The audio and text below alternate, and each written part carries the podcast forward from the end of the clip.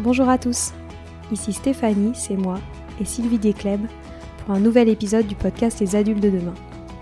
Les adultes de demain, c'est un échange autour de l'éducation et la parentalité pour éduquer autrement. C'est aussi un livre qui s'intitule Offrir le meilleur aux enfants aux éditions Atier.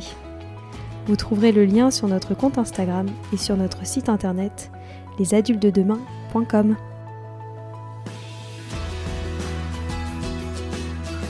Aujourd'hui, j'ai envie de vous parler d'un moment et d'un lieu important que nous mettons en place dans nos classes, mais qui peut également être réalisé à la maison. Un jour, j'ai même eu un parent d'élève en visite qui le mettait en place dans son entreprise. Certains parlent de ce lieu comme d'une ellipse, car ils l'associent au déplacement de la Terre autour du Soleil. Personnellement, je préfère l'idée du cercle, où chacun est au même niveau. Les adultes et les enfants sont assis sur le cercle. Tous sont en effet à égale distance du centre du cercle. Ce cercle ou cette ellipse est matérialisé par une ligne tracée soit à la peinture, soit sous forme de scotch rouge collé sur le sol. Il est souvent préférable de le tracer à la peinture, car les enfants ont tendance à décoller le scotch et cela, devient vite très moche. À la maison, je pense qu'il peut être matérialisé, plus petit bien sûr, avec des petits coussins placés en cercle et sur lesquels chaque membre de la famille peut s'asseoir. C'est un lieu de rassemblement du groupe, soit en classe car chacun travaille plutôt en individuel, soit aussi à la maison où chacun a tendance à vaquer à ses occupations. La posture sur le cercle est très importante.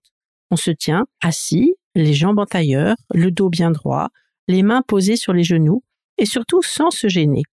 Cela favorise le maintien, le contrôle de son corps et le cercle est ainsi très harmonieux et paisible.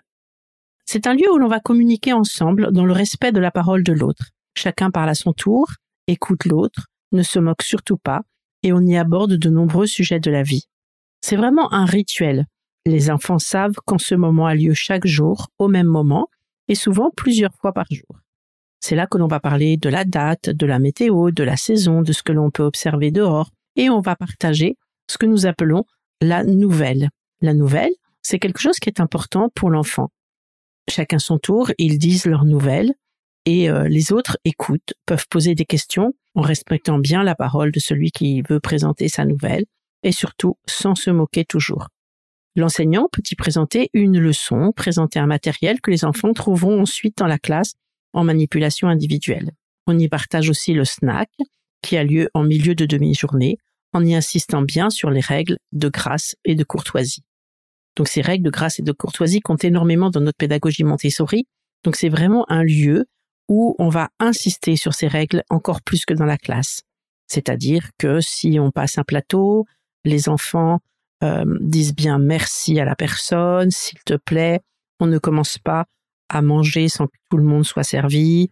Euh, vraiment, c'est un lieu où l'on insiste sur ces règles de grâce et de courtoisie. À la maison, je pense qu'on peut également le ritualiser. On peut y parler de la météo, de la saison, de, de l'activité que l'on va faire ensemble ce week-end ou, tout à l'heure, euh, de sa météo intérieure aussi, comment on se sent aujourd'hui, pourquoi on ressent telles émotions, telles émotions. Et on y évoque aussi des sujets qui peuvent intéresser chacun. On peut aussi y parler de ce que on a vécu à l'école aujourd'hui, de ce que les parents ont vécu au travail, de choses qui, les, qui a marqué euh, la vie euh, dans la journée ou dans la semaine si on ritualise ce cercle à la maison qu'une seule fois par semaine. C'est aussi le lieu où l'on organise la célébration de l'anniversaire, comme je vous l'ai expliqué dans l'épisode du 20 septembre dernier. Ça aussi peut être fait à la maison. C'est vraiment un moment très important pour les enfants. On y effectue aussi la leçon du silence, comme je vous l'ai expliqué dans l'épisode du 25 octobre dernier. Donc ça aussi peut être fait à la maison, ce moment où, où on s'apaise et où on écoute tout, tout ce qu'on peut entendre autour de nous. Ce lieu peut aussi servir de cadre pour la création de mandalas, d'activités créatives, c'est aussi le lieu pour les jeux ou les activités comme une séance de sophrologie, du yoga, de la méditation.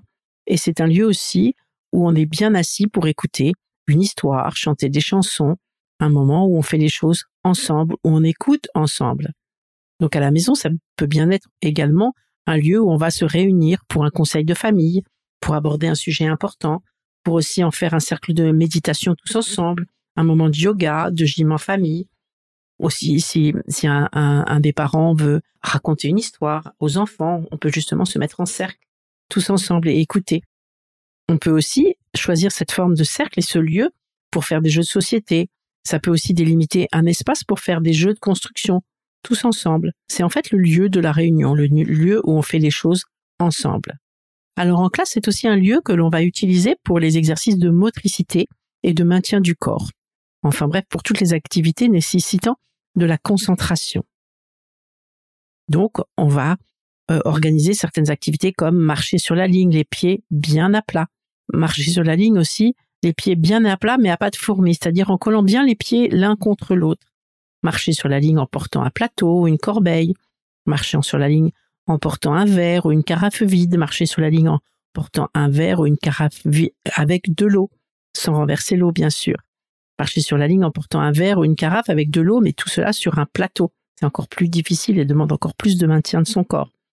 Marcher sur la ligne avec une bougie éteinte ou marcher avec une bougie allumée. Marcher avec une clochette qui, si elle est secouée, va, va sonner et faire du bruit, mais ça, il ne faut pas. Marcher sur la ligne en portant une cuillère à soupe qui contient une balle ou un œuf dur. Marcher sur la ligne en portant un objet sur la tête, un petit sac de sable, une serviette pliée, un livre, etc. Et les enfants aiment énormément ce, genre d'activité. Donc s'ils le font à plusieurs, on pose sur une table les différents éléments, ils choisissent et ils marchent sur la ligne bien, bien tranquillement, en se tenant bien pour que ça ne s'en renverse pas, que ça tombe pas, etc.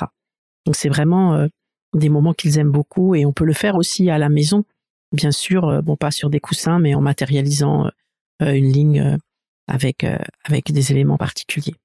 Donc ce lieu c'est vraiment très important et je pense qu'il peut vraiment être mis en place aussi à la maison.